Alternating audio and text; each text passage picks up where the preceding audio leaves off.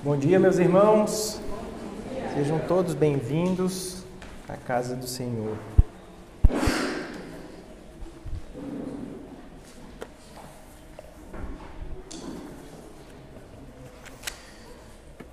Queria pedir aos irmãos para ler o livro de abrirem um livro de 1 Samuel, capítulo 1, versículos 1, e vamos ler até o final do capítulo 1 e os dois primeiros versículos do capítulo 2. 1 Samuel 1, versículo 1.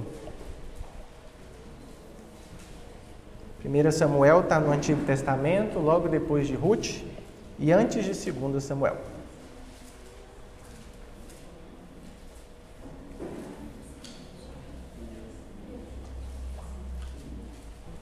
Prontinho?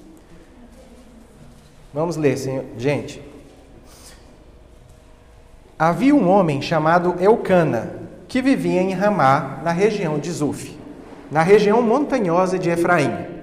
Era filho de Jeroão, filho de Eliú, filho de Tou, filho de Zuf, de Efraim. Eucana tinha duas esposas. A primeira se chamava Ana e a segunda, Penina. Penina tinha filhos, Ana, porém, não os tinha. Todos os anos, Eucana subia de sua cidade até Siló, para adorar o Senhor dos Exércitos e oferecer sacrifícios a ele. Nesse tempo, os sacerdotes do Senhor eram Hofni e Finéias, os dois filhos de Eli. Quando Eucana apresentava seu sacrifício, dava porções de carne à sua esposa Penina e a cada um dos filhos e filhas dela. A Ana, porém, dava uma porção especial, porque a amava apesar de o Senhor não ter lhe dado filhos. E sua rival a provocava e zombava dela, porque o Senhor não lhe tinha dado filhos. Todos os anos era a mesma coisa. Penina provocava Ana quando iam à casa do Senhor, e a cada vez Ana chorava muito e ficava sem comer. Ana, por que você chora? perguntava Elcana, seu marido. Por que não come? Por que está tão triste? Será que sou melhor para você do que dez, não sou melhor para você do que dez filhos? Certa vez, depois que comeram e beberam em Siló, Ana se levantou. O sacerdote Eli estava sentado ao lado da entrada do templo do Senhor. Ana estava muito angustiada e chorava sem parar, enquanto orava ao Senhor. Então fez o seguinte voto: Ó Senhor dos exércitos, se olhares com atenção para o sofrimento de tua serva, se responderes à minha oração e me deres um filho, eu o dedicarei para sempre ao Senhor, e o cabelo dele nunca será cortado. Enquanto ela fazia sua oração ao Senhor, Eli a observava. Viu que os lábios dela se moviam, mas como não ouvia som algum, pensou que ela estivesse bêbada. Até quando vai se embriagar? disse ele. Largue esse vinho. Ana respondeu: Meu senhor, não bebi. Vinho nem outra coisa mais forte. Eu estava derramando meu coração diante do Senhor, pois sou uma mulher profundamente triste. Não pense que sou uma mulher sem caráter. Estava apenas orando por causa de minha grande angústia e aflição. Nesse caso, vá em paz, disse Eli. Que o Deus de Israel lhe conceda o que você pediu. Muito obrigada, exclamou ela. Então, Ana voltou e começou a se alimentar novamente, e o seu rosto já não estava triste. Na manhã seguinte, a família toda se levantou bem cedo e foi adorar o Senhor novamente. Depois voltaram para casa em Ramá. Eucana teve relações com Ana e o Senhor se lembrou dela. No devido tempo, Ana engravidou e teve um filho. Ela lhe deu o nome de Samuel e disse: Eu o pedi ao Senhor. No ano seguinte, Eucana e sua família fizeram a viagem anual para oferecer sacrifícios ao Senhor e cumprir seu voto. Ana, porém, não foi. Vamos esperar até o menino ser desmamado, disse ela ao marido. Então o levarei ao Senhor e o deixarei lá para sempre. Faça como lhe parecer melhor, respondeu Elcana. Fique aqui até ele desmamar e que o Senhor o ajude, ajude a cumprir sua promessa. Então ela ficou em casa e cuidou de seu filho até desmamá-lo. Quando o menino foi desmamado, Ana o levou à casa do Senhor em Siló, embora ele ainda fosse pequeno. Também levou um novilho de três anos para o sacrifício, um cesto de farinha e uma vasilha de couro cheia de vinho. Depois que sacrificaram o novilho, levaram o menino a Eli. E Ana lhe disse: Com certeza o Senhor se lembra de mim. Sou a mulher que esteve aqui anos atrás, orando ao Senhor. Pedi ao Senhor que me desse esse menino, e o Senhor atendeu ao meu pedido. Agora eu o dedico ao Senhor. Por toda a sua vida ele pertencerá ao Senhor. E ali adoraram o Senhor. Então Ana orou: Meu coração se alegra no Senhor. O Senhor me fortaleceu. Agora dou risada de meus inimigos. Sim, eu me lembro. Eu me alegro porque me libertaste. Ninguém é santo como o Senhor. Não há outro além de ti. Não há rocha como nosso Deus. Amém? Amém. Derramando o coração aos pés do Senhor. A oração que mudou a história. E nada melhor para a gente começar a falar sobre esse sermão, discutir sobre esse texto, do que eu chamar os irmãos para nós orarmos, para que Deus venha abençoar este momento e nos guiar. Queria pedir os irmãos para se colocar em pé para a gente orar, por favor. Senhor Deus, aqui estamos diante de Ti. A Tua palavra foi lida, ó Pai, atentamente, Senhor, por cada um dos presentes aqui, ó Pai. Pedimos a Ti agora que o Senhor venha me usar grandemente, ó Pai, para falar para cada uma das pessoas. Que o Teu Espírito Santo, Senhor, possa quebrantar o coração. Senhor possa nos dar, ó Pai, entendimento, Senhor, da Tua palavra. Que possamos dedicar, meu Deus, as nossas vidas a Ti, ó Pai. Sejamos fiéis, Senhor, ao serviço a Ti possamos reconhecer a nossa dependência de Ti, ó Pai, e em Ti, Senhor, possamos encontrar o contentamento mesmo diante do sofrimento, ó Pai. Porque as Tuas promessas, Senhor, se cumprem. E sabemos, ó Pai, que Tu és o Deus poderoso. Em nome de Jesus, assim oramos. Amém. Podem se sentar.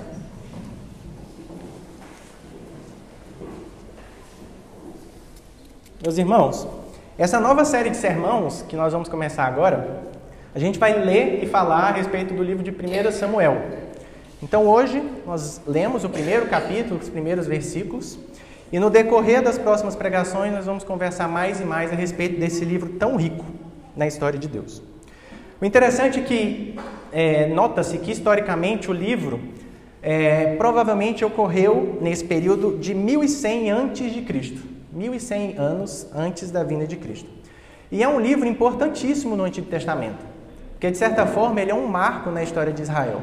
E por que, que é um marco? Porque ele representa uma transição.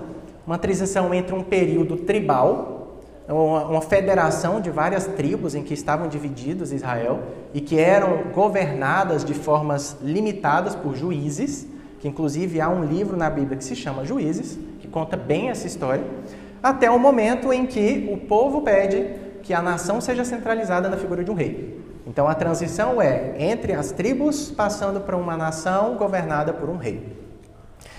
O período de juízes, esse que eu falei para vocês, eram homens que foram inspirados por Deus. Então, na teoria, eles não eram representantes políticos previamente estabelecidos.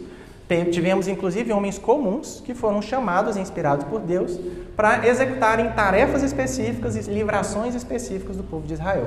Isso é muito importante. Eles resgataram Israel em diversas ocasiões. Só que a influência deles eram limitadas, porque havia essa grande divisão política. E isso representava uma grande fragmentação política em toda a região. Não só uma fragmentação política, mas aqui nós tínhamos um período de intensa depravação moral. As pessoas estavam infiéis à aliança que tinham feito com Deus. As gerações que haviam testemunhado os milagres de Deus já haviam morrido e as gerações não foram passando para os filhos o que estava sendo passado, o que tinha acontecido na história deles. Então nós tínhamos um povo fragmentado, depravado e infiel ao Senhor. Qualquer semelhança com os dias de hoje é mera coincidência. Tá? Nós tínhamos um povo extremamente descontente, descontente com aonde morava, com as coisas que aconteciam na sua vida e com a vida que o cercava. Um povo que a cada vez mais se afundava em pecado. E a cada atitude pecava ainda mais. Mas houve um pecado que mudou a história. O povo rejeitou o Senhor como seu rei.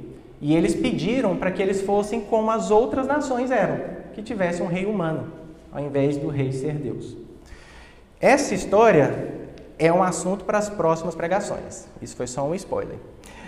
Mas o que eu quero chamar a atenção aqui é que no meio de toda essa depravação, de toda essa treva espiritual, que é aquele momento daquele período, a Bíblia nos relata a vida de uma mulher de uma família que, mesmo em meio ao intenso sofrimento, dor, aflição e angústia, foi capaz de nos ensinar tanto com a sua caminhada com Deus.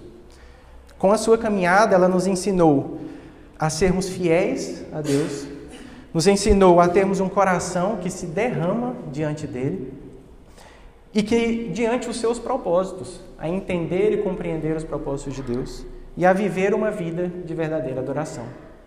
Vou repetir.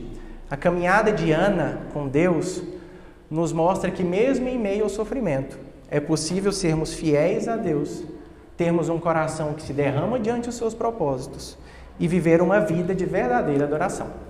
Amém?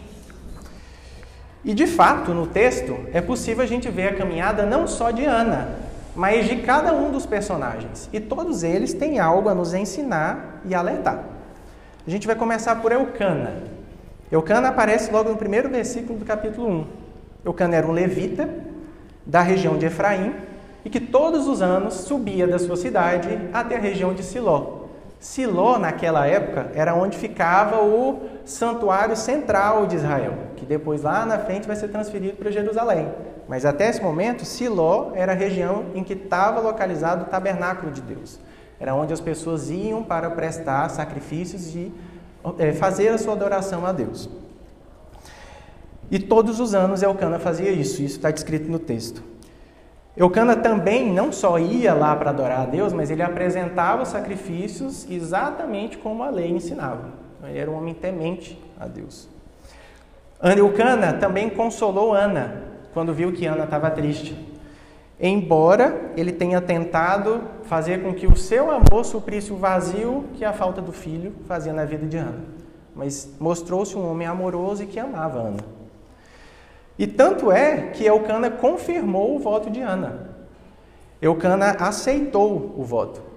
Numa época, inclusive, que pela lei, quando a esposa fazia um voto a Deus e o marido não conhecia, quando o marido soubesse do voto da esposa, ele tinha total liberdade de cancelar o voto da esposa, se ele não concordasse. E ele concordou. Mas olha que interessante. Eucana concordou com que o seu único filho, homem, com Ana, fosse dedicado ao Senhor. Numa época em que ter filhos não era só uma continuidade da linhagem do povo. Ter filhos era significado de proteção da tribo.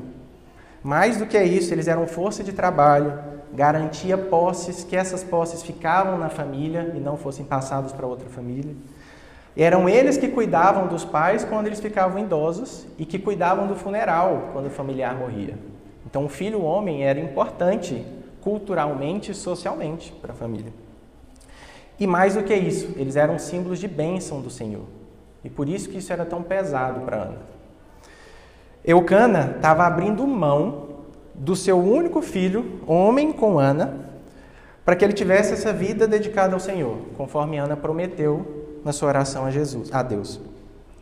Eucana, nesse, ainda mais nesse dia dos pais hoje, Eucana, na minha concepção, agiu como um verdadeiro pai, porque Eucana conseguiu reconhecer o sacrifício que ele tinha que fazer para satisfazer a vontade do Pai Celeste, para que ela fosse cumprida e obedecida. Eucana, então, era um homem temente a Deus, fiel à lei, amava Ana, entendeu a importância dessa promessa que ela fez, mas mais do que tudo isso, ele foi fiel a Deus porque ele conseguiu abrir mão da sua vontade para ver essa vontade de Deus ser cumprida. Mas Elcana também nos deixa um alerta, e um alerta aqui hoje para todos os maridos nesse dia. Embora ele amasse Ana e deixasse isso claro nas ações dele, inclusive na própria, no próprio texto, quando ele reservava uma porção especial para Ana, em demonstração de amor a ela, embora ela não tivesse filhos, Eucana não teve a sensibilidade de perceber e compartilhar o sofrimento da esposa. Ele tentou, de forma bem frustra, ocupar esse vazio na vida dela com a presença dele. Talvez ele entendesse esse peso social e cultural que o filho representava, mas ele foi incapaz de compreender a importância não que o filho tinha para a sociedade, mas que o filho tinha na vida da esposa. E aí eu pergunto a vocês: será que nós estamos sendo sensíveis aos desejos, aflições e sofrimentos das nossas esposas? Vocês têm perguntado a ela como elas têm se sentido? Quais são seus anseios, receios? Ou será que a gente, assim como Eucana, tem presumido que somente a nossa presença é o suficiente para consolar elas? Logo depois, nós vemos a história de Penina. Penina era a segunda esposa de Elcana e era a esposa que tinha filhos. Filhos e filhas, né? Então o texto dá a entender de que eram não só um filho, mas vários filhos. E olha que interessante, Penina também cumpria, assim como Eucana, os mandamentos do Senhor. Ia para Siló todos os anos, conforme mandava a lei, prestava sacrifícios, fazia tudo bonitinho. Mas se nós formos olhar no versículo 6, fala que Penina tratava mal Ana e tratava ela como sua rival, fazendo provocações e zombaria. Imagine esse contexto, dividindo o mesmo marido dentro da mesma casa, tratando a sua companheira como rival. E mais do que isso, mais do que provocar e zombar, ela causava um intenso sofrimento na vida de Ana, conforme deixa relatado nos versículos à frente. Mas Penina também nos ensina mesmo com a sua atitude. Nos ensina o que não fazer. Ela ensina sobre a falsa fidelidade a Deus. Penina fazia tudo o que era para fazer, externamente. Cumpria a lei, fazia os sacrifícios, buscava e orava ao Senhor, mas internamente o seu coração era podre. Estava totalmente contaminado pela inveja, pela arrogância, o orgulho e a soberba.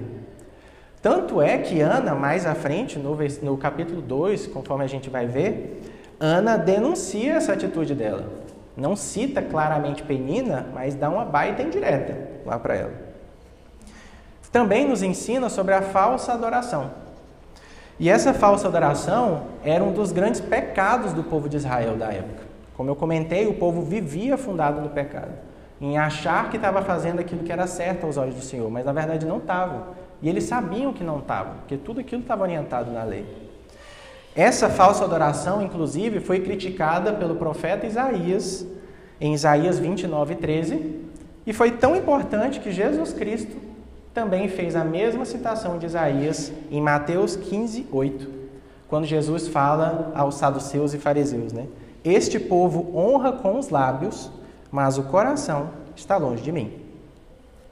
O exemplo de Penina nos faz refletir: será que nós realmente temos seguido e servido a Cristo de forma fiel, em arrependimento e com o coração transformado?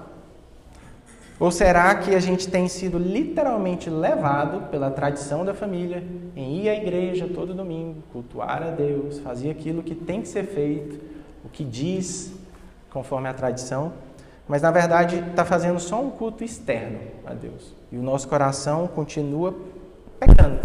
Inveja, orgulho, arrogância, soberba, infidelidade a Deus. E sempre procurando alguém para criticar, que é o que Penina fazia com Ana. O próximo personagem é Eli. A gente caminha um pouco mais até o versículo 9, que é o, é o segundo momento em que aparece Eli. Antes ele é citado como o pai de um dos dois sacerdotes, Hofni e Finéias, mas no versículo 9 vai comentar sobre a ação de Eli na vida de Ana naquele momento. Quem era Eli? Não só o pai de Hofni e Finéias, mas ele era o principal sacerdote de Israel da época. Poderia ser considerado como o sumo sacerdote, naquele tabernáculo que ficava em Siló. E Eli, naquela ocasião, ele estava sentado na porta do templo, observando o que se passava. Inclusive, o texto fala que ele estava atento àquilo que se passava e ficou atento observando os movimentos de Ana, que se aproximava dele. Ele não conseguiu ouvir a oração de Ana. O texto deixa isso claro. E ele julgou que ela estivesse bêbada. Estava chorando copiosamente, mexendo os lábios, mas não se ouvia nada. Ele achou que ela estava bêbada. E acabou prontamente exortando Ana para que ela largasse a bebida. Mal sabia Eli que ele estava profundamente enganado. Ana se defende, fala: Não, eu não estou bêbada, estou me derramando, derramando meu coração ao Senhor. Em louvor a Ele, estou com o coração contrito. Né? Eu não sou uma mulher sem caráter. Mulher sem caráter aqui, naquela época e da forma como ele foi, julgou ela, ela está querendo dizer: Eu não sou prostituta. Eu não sou o que eu estou parecendo que eu sou, pelo contrário, eu estou me derramando ao Senhor. ele percebe o equívoco que fez e consola ela, abençoando-a no final. E aqui é importantíssimo fazer uma ressalva. A ressalva no papel de Eli. Que Eli, como sumo sacerdote, ele representava uma liderança espiritual. E essa ressalva é que as lideranças espirituais possuem papéis diferentes, tanto no Antigo Testamento como no Novo. A liderança espiritual no Antigo Testamento tinha um peso muito grande, porque eles não só lideravam o povo e conduziam o povo a Deus, mas a liderança religiosa, espiritual no Antigo Testamento, ele representava o povo diante de Deus. E é por isso que ele se, se, eh, se prontifica de forma tão sensível ao pecado. Ele não admite o pecado, porque ele representa o povo, a santidade do povo diante de Deus. No Novo Testamento, com a vinda de Jesus Cristo, Jesus assume o seu papel como mediador entre nós e Deus. Então, o papel das lideranças espirituais está de orar, ler a palavra e ensinar a palavra para conduzir o povo a Deus, em adoração a Deus, certo? Isso nos faz entender o porquê que Eli foi de forma tão sensível ao pecado. Mas Eli era um homem sincero, era um homem dedicado, era um homem temente a Deus. E a presença do pecado ali fez com que ele agisse de forma equivocada, de forma irresponsável, poderia se dizer. Ele julgou precipitadamente a situação e acabou se equivocando. O exemplo de Eli alerta para nós, principalmente para aqueles que exercem um papel como liderança ao povo de Deus, a sermos sensíveis e atentos às necessidades, seja ela qual for, daquelas pessoas que nos cercam, das ovelhas que pastoreamos, mas a qualquer pessoa que exerce um papel de liderança que evite julgar de forma precipitadamente. Queria trazer duas frases de Spurgeon que demonstram bem essa situação. Eu acho que encaixaram como uma luva. Ele foi considerado, para quem não sabe, o príncipe dos pregadores.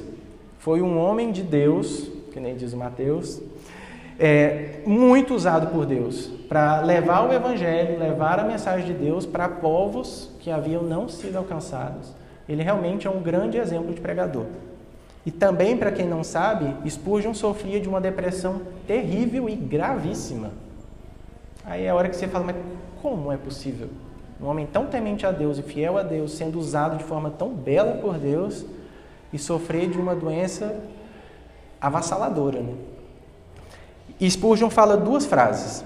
A primeira delas, circunstâncias exteriores são provas insuficientes do estado espiritual de qualquer pessoa. Nunca faça a inferência de que alguém sujeito à tristeza não seja amado por Deus. Quase que ele assina embaixo o nome dele. E então, finalmente, a gente chega à vida de Ana, a famosa Ana que eu estou comentando desde o começo. E como a caminhada dela com Deus, mesmo que repleta em todo esse sofrimento, esse contexto social e familiar tão doloroso, repleto de aflição, né? ensinou sobre fidelidade a Deus. E mais do que fidelidade, nos ensina como nos derramarmos, como cantamos na canção mais cedo, a Deus, de forma que possamos entender os seus propósitos diante dele. Ana era estéril e ela sofria profundamente com esse peso. O texto não fala claramente a palavra de que Ana era estéril, mas tudo leva a entender que era, porque fala que Ana passou muitos anos tentando e que a outra esposa já tinha muitos filhos e que era algo, inclusive, que o marido já aceitava, mas ela não aceitava aquilo. E por quê? Também aqui a parte cultural nos ajuda muito a saber. A infertilidade, durante todas as eras, sempre foi um estigma, né? um peso. A vontade do ser humano de perpetuar a espécie e deixar seus descendentes. Mas naquela época o peso era quase incarregável. Porque a infertilidade era um estigma mesmo para o povo daquela época. Porque a mulher era vista como um ser criado para gerar. Uma mulher que não gerava não tinha papel na sociedade. Havia perdido seu papel na sociedade. Que coisa, né? Ser infiel e estéreo era visto como uma negação das bênçãos de Deus, a ausência do propósito de Deus na vida da, da serva. Olha que coisa. Por isso que as mulheres acabavam sendo motivo de zombaria, vergonha, inveja. E aqui era uma mão cheia para Penina cutucar ela. Né? Mas Ana, diferente de todas as expectativas daquilo que a gente espera, se mostrou extremamente resiliente durante todo o tempo. Resiliente ao sofrimento, à dor, ao choro, à aflição, porque mesmo não tendo a sua oração respondida, todos os anos subia e prestava oração, louvor, culto a Deus, participava do sacrifício e o adorava ao Senhor. Ana, mais do que ser resiliente, Ana perseverou no sofrimento e perseverou confiando em Deus. Não perseverou maldizendo a Deus, não perseverou criticando, murmurando. Ana perseverou fazendo aquilo que todos nós devemos fazer em momento de aflição: orar a Deus. Deus, no seu Ana, no seu momento de maior angústia, ela não desiste, mas ela se ajoelha e se derrama diante do Senhor. Versículo 10. Então, as três principais coisas que Ana pode nos ensinar aqui, na primeira delas, é que muitas vezes o sofrimento que o cristão passa, e que aqui Ana estava passando, é uma forma de Deus nos trazer para perto dele. Muitas vezes o sofrimento, embora a gente não entenda, é fruto da misericórdia de Deus. Como diz em 1 Pedro 4,13, está escrito: as provações os tornam participantes dos sofrimentos de Cristo, a fim de que tenham a maravilhosa alegria de ver a sua glória quando ela for revelada. O nosso Deus, ele é um Deus pessoal. Mais do que pessoal, ele conhece além do externo. Além do sacrifício, além do louvor que era dado, Deus nos conhece pelo nome. Ele sabe as nossas dificuldades, sabe os nossos anseios. E Deus se agrada quando nós chegamos perto dele. E se agrada porque Deus espera com que cheguemos a Ele com o coração quebrantado. Nós precisamos nos esvaziar de nós mesmos para que Deus nos preencha com o seu Espírito Santo. Um copo que já está cheio não pode ser enchido senão vai transbordar.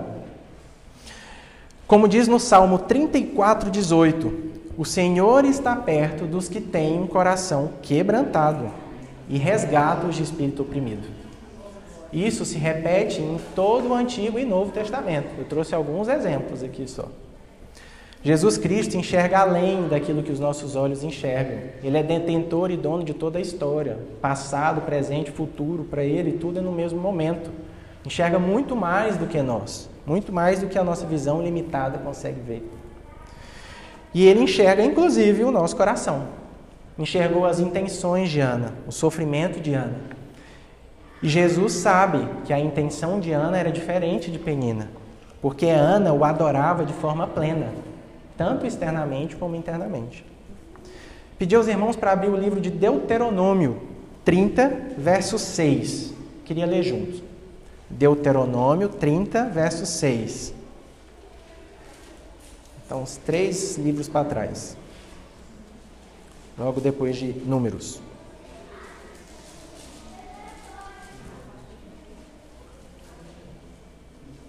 Abriram? Deuteronômio 36.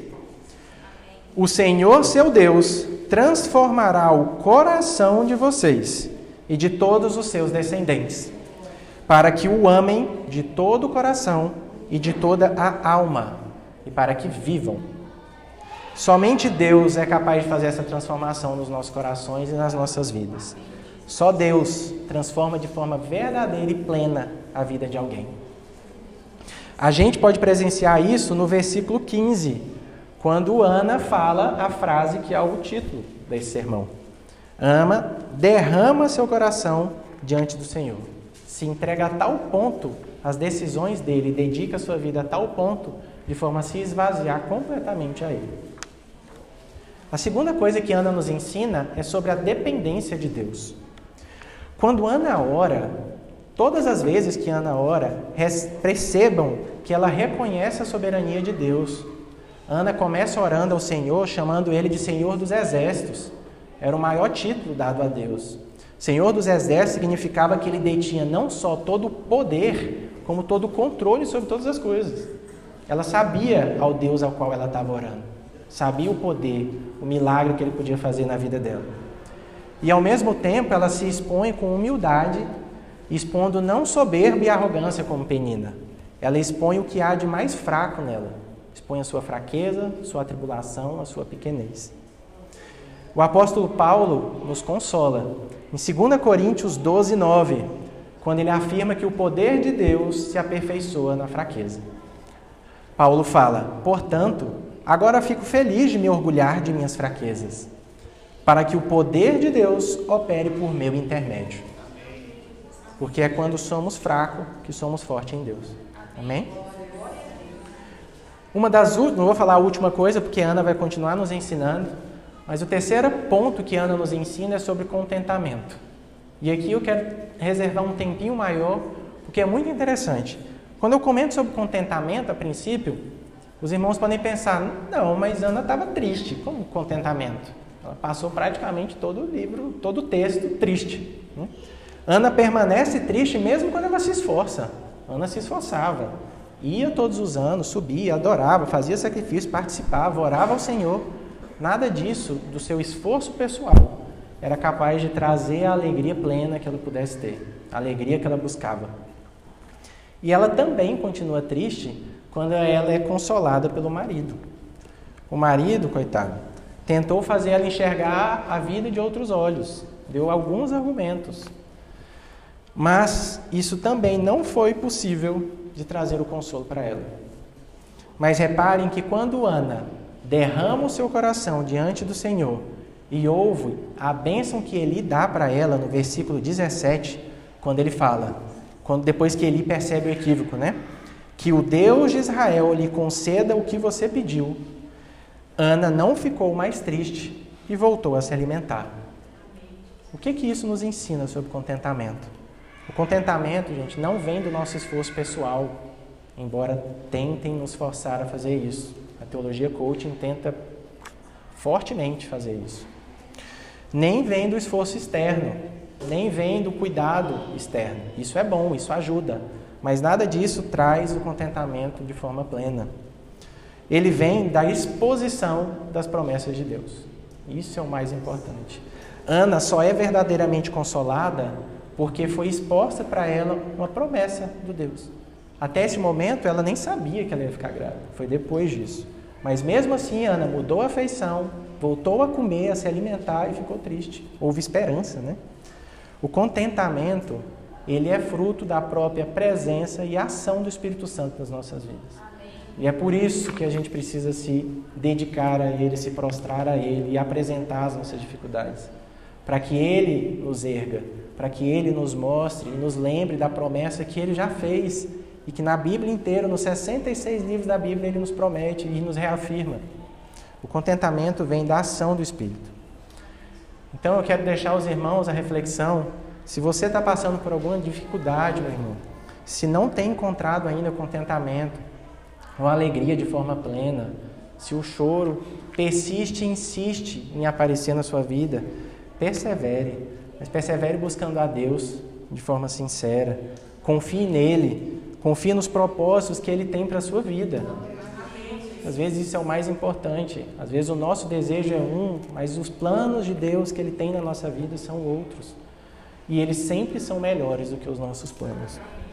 Só Deus é capaz de nos dar a paz que excede todo entendimento.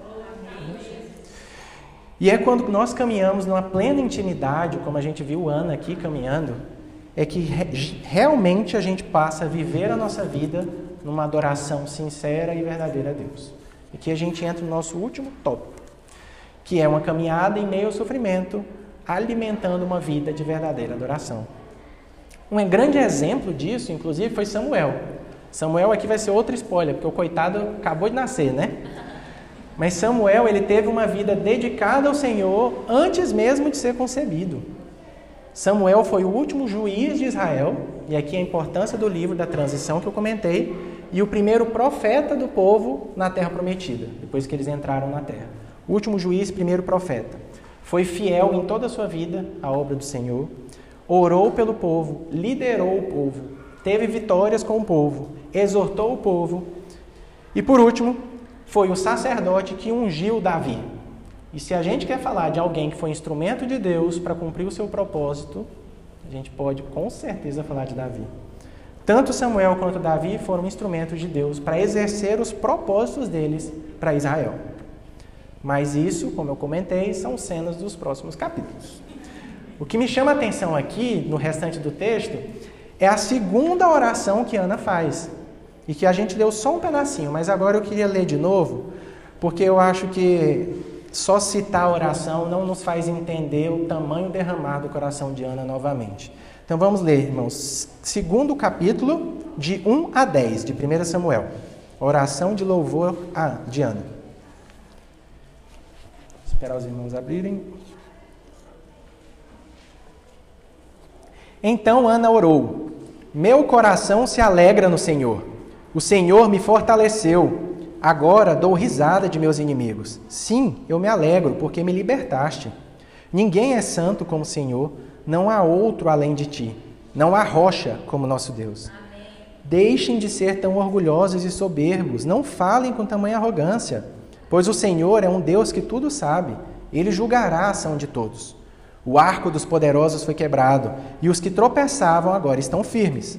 Os que tinham fartura de comida agora passam fome, e os que passavam fome estão saciados. A mulher que não tinha filhos agora tem sete, e a que tinha muitos desfalece. O Senhor tira a vida e dá a vida, faz descer a sepultura e de lá faz subir. O Senhor empobrece alguns e enriquece outros. Humilha e também exalta Levanta o, o pobre do pó e do monte de cinzas tira o necessitado.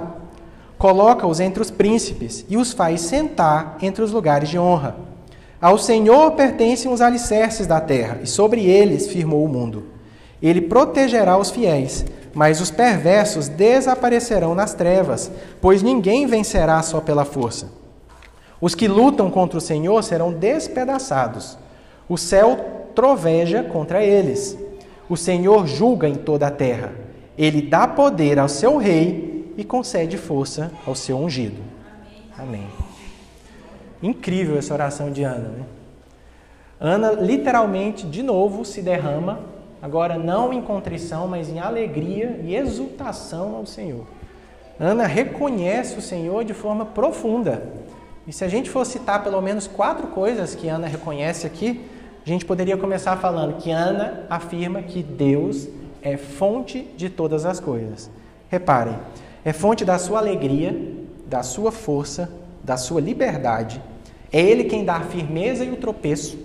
É Ele quem é o responsável pela fartura, mas também pela fome.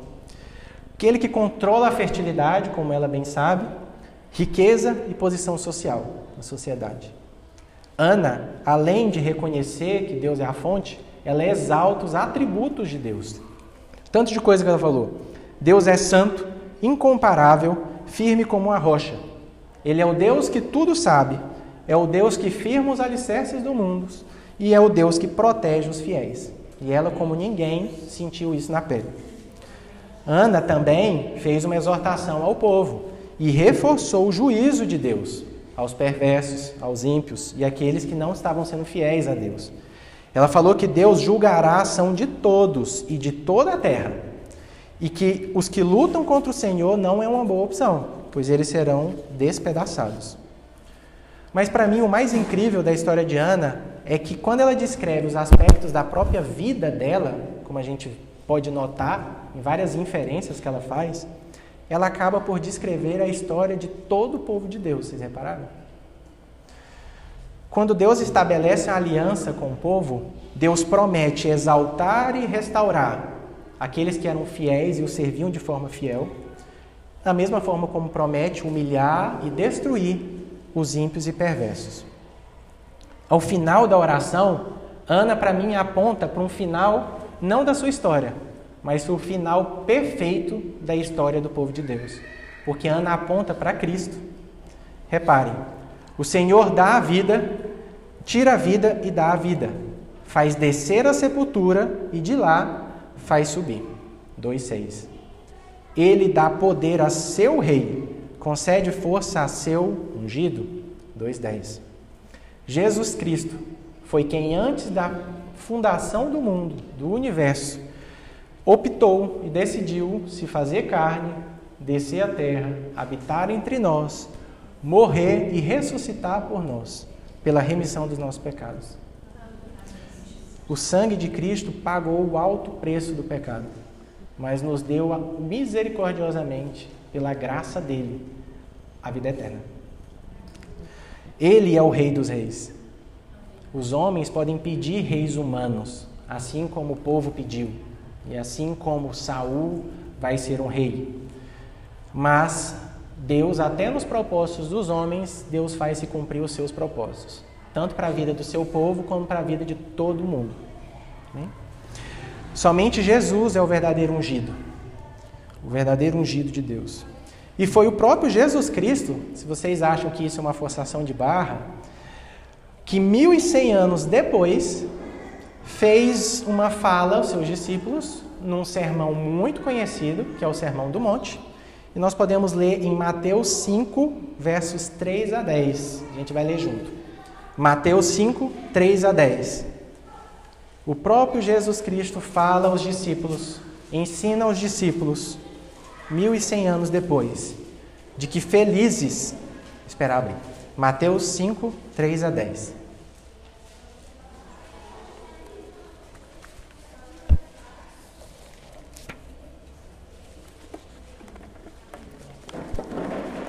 Felizes os pobres de espírito, pois o reino dos céus lhe pertence. Felizes os que choram, pois serão consolados. Felizes os humildes, pois herdarão a terra. Felizes os que têm fome e sede de justiça, pois serão saciados. Felizes os misericordiosos, pois serão tratados com misericórdia. Felizes os que têm coração puro, pois verão a Deus. Felizes os que promovem a paz, pois serão chamados filhos de Deus. Felizes os perseguidos por causa da justiça, pois o reino dos céus lhes pertence.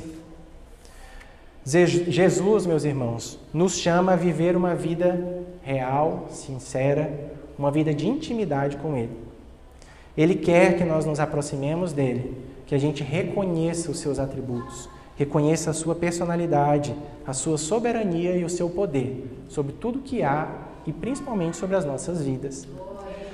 E é somente quando nós reconhecemos esse imerecido amor de Deus que nós podemos verdadeiramente dedicar uma vida inteiramente ao Senhor, em verdadeira adoração.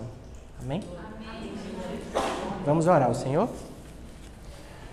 Pai bendito, tua palavra foi lida, Senhor, e o Senhor me usou, Pai, de forma a falar a tua palavra no dia de hoje. Que o Senhor venha quebrantar, meu Deus, o coração de cada um dos irmãos, que essa mensagem possa ficar em seus corações em sua mente, que ela possa, ó Pai, causar, Senhor, por meio da ação do Espírito Santo, meu Deus, transformação verdadeira, Senhor, em nossas vidas. Que possamos aprender a nos contentar em Ti, ó Pai, a persistir e perseverar, Senhor, sendo fiéis e confiando em Ti em meio à aflição e o sofrimento. E que também nos lembremos, ó Pai, durante a alegria, Senhor, que não nos afastemos de Ti. Que o Senhor possa continuar conduzindo esse culto, ó Pai, e nos guie em paz, Senhor, às nossas casas. Em nome de Jesus, assim oramos. Amém.